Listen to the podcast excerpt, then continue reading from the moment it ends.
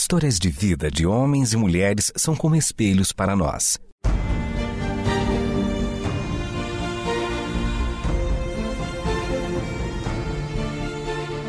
Convidamos você para entrar nas páginas do livro que conta a história do Deus que entrou em nossas histórias. Ouça sobre pessoas que viveram os mesmos conflitos que você e eu enfrentamos e que em Deus encontraram sentido da vida. A partir de agora, você está diante do Espelho na Janela. A narrativa a seguir é baseada em personagens e histórias bíblicas, mas com complementos ficcionais. O que vai acontecer comigo quando chegar o dia em que eu tiver que enfrentar o meu passado?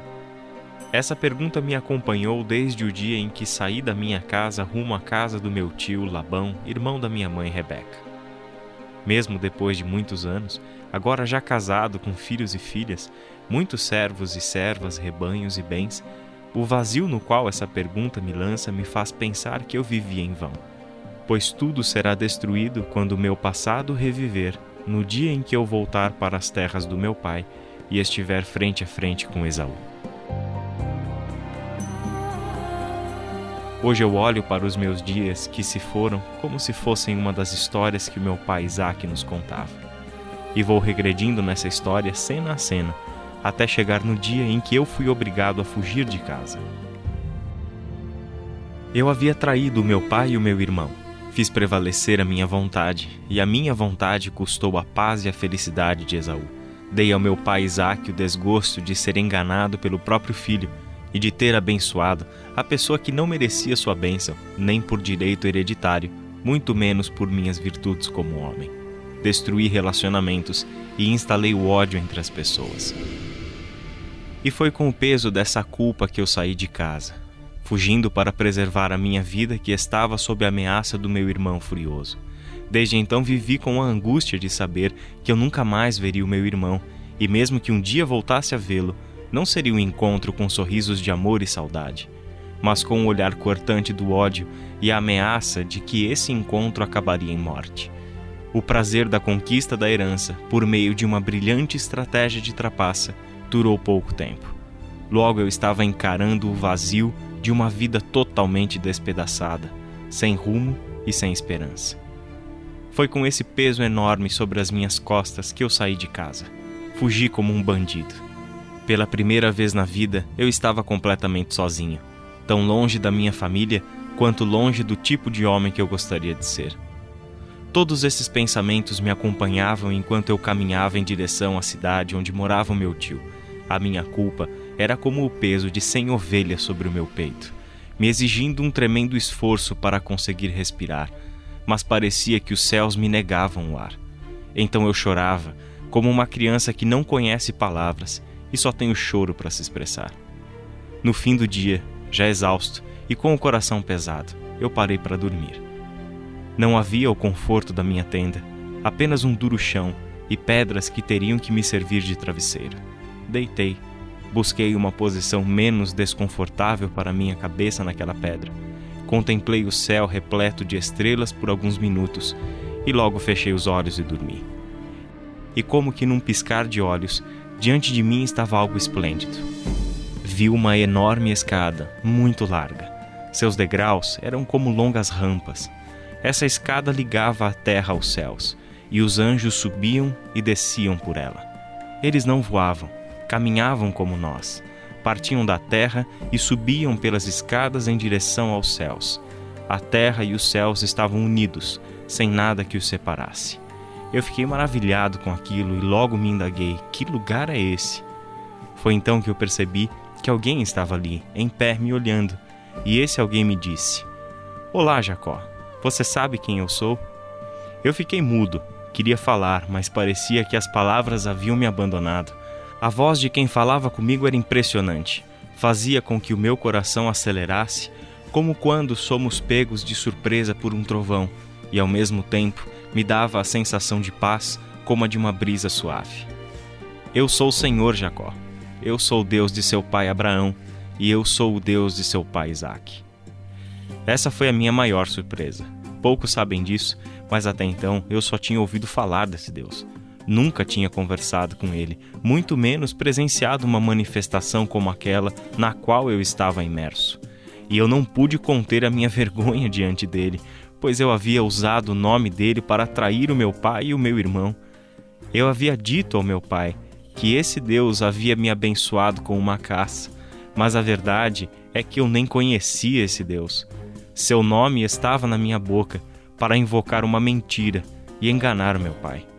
Foi por isso que eu pensei que ele estava ali para o acerto de contas. Meu pecado não passaria impune. Certamente eu fugi de casa tentando escapar das mãos do meu irmão para morrer no deserto pelas mãos de Deus. No entanto, ele me surpreendeu com as seguintes palavras: Eu estou aqui para te dizer que eu darei a você e aos seus descendentes a terra na qual você está deitado.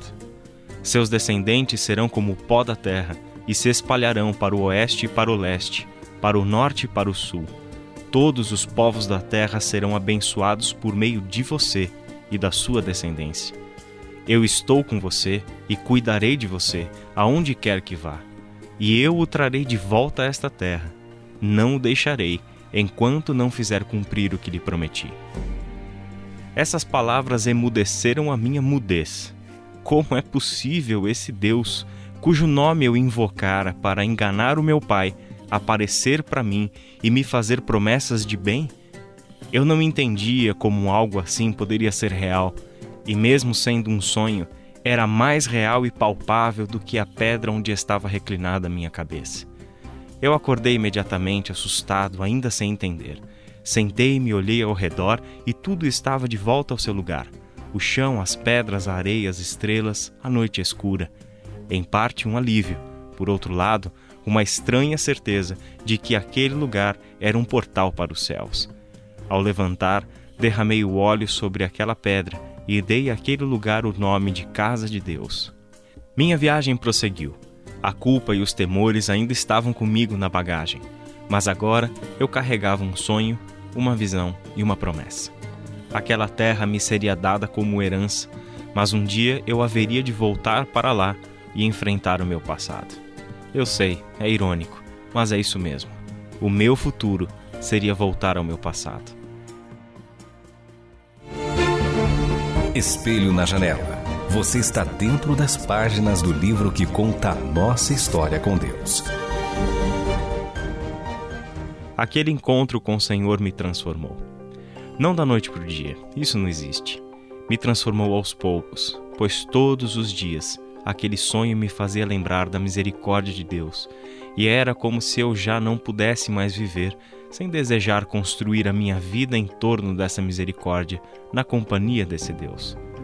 Agora eu podia ver que do meu pecado ele fez brilhar a luz que me conduzia para fora, mesmo que tudo dentro de mim ainda lutasse para permanecer no abismo dos meus pecados.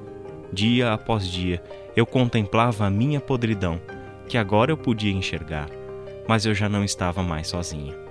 Eu olhava para mim mesmo, para o que eu havia feito, as ações que me faziam ver quem eu realmente era, e não conseguia ver nenhum caminho por meio do qual um enganador pudesse ser transformado em um abençoador. Alguém que teve que fugir da própria família se tornasse um homem por meio de quem muitas famílias seriam abençoadas. Era impossível mas a misericórdia desse Deus a quem eu fui conhecendo dia a dia e passei a chamá-lo de o Eterno, me fez ver que Ele, e somente Ele, poderia me transformar.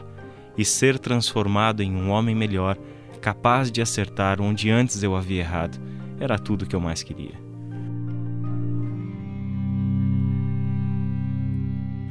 Nessa caminhada em direção ao futuro, na esperança suscitada por aquela promessa, eu aprendi com o Eterno que até mesmo os nossos erros nos levam ao encontro dele. Foi por causa do meu erro que eu pude encontrá-lo.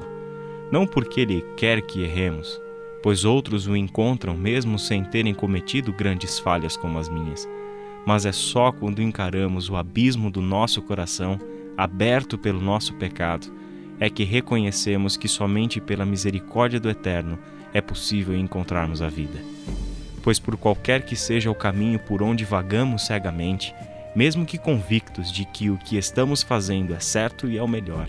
O Eterno vem ao nosso encontro e, na escuridão da noite, abre os nossos olhos para que contemplemos a Sua luz a iluminar o caminho, cujo destino é a reconciliação entre a terra e os céus, entre os homens e Deus, e também entre dois irmãos. Mas essa jornada não é fácil, e facilidade não fazia parte da promessa dele para mim.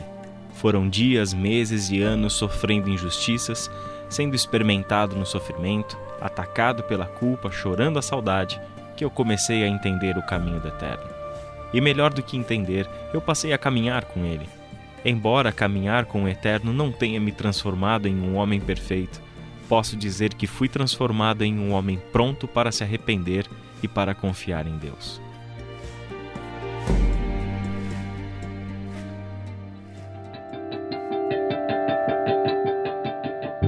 Muitos anos se passaram. Foi na casa do meu tio Labão que eu construí a minha vida. Me casei, tive filhos e filhas, uma grande família. Ajuntei muitas riquezas, meus rebanhos se tornaram numerosos, e assim chegou o tempo de o meu futuro me levar até o meu passado. Quando as circunstâncias me revelaram que era o momento de voltar, então me preparei para partir ao encontro de Esaú. No dia anterior ao meu encontro com ele, eu fui dominado pelo medo. Soube que ele vinha ao meu encontro com 400 homens. Ele até hoje me garante que não tinha intenção de me atacar e que ele já havia me perdoado antes de ir ao meu encontro. Eu não sei se eu acredito nele, mas também isso não importa.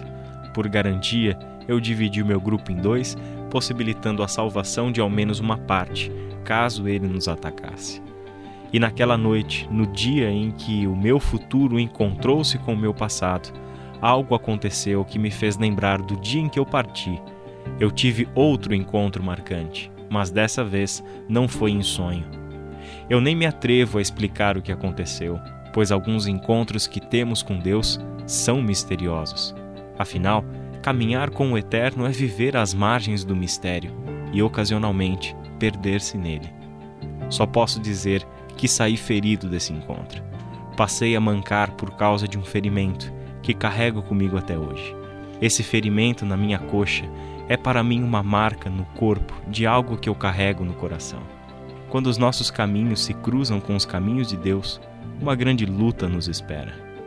Nunca será um encontro pacífico.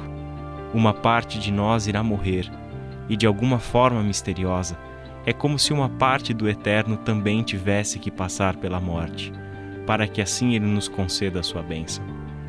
Algo que só pode vir dele o impede de nos matar nessa luta, mas não o impede de nos ferir. Ele não nos domina, ele nem nos mata, mas nos marca para sempre. E assim eu cheguei até aqui, depois de muitos anos. Ferido e manco de uma coxa, é que eu deixei de ser aquele que trapaceia os homens para me tornar o homem que luta com Deus. Este foi o Espelho na Janela um programa baseado em personagens e histórias bíblicas, mas com complementos ficcionais. Escrito e produzido por Renata Borjato e Israel Mazacurati. Realização Transmundial.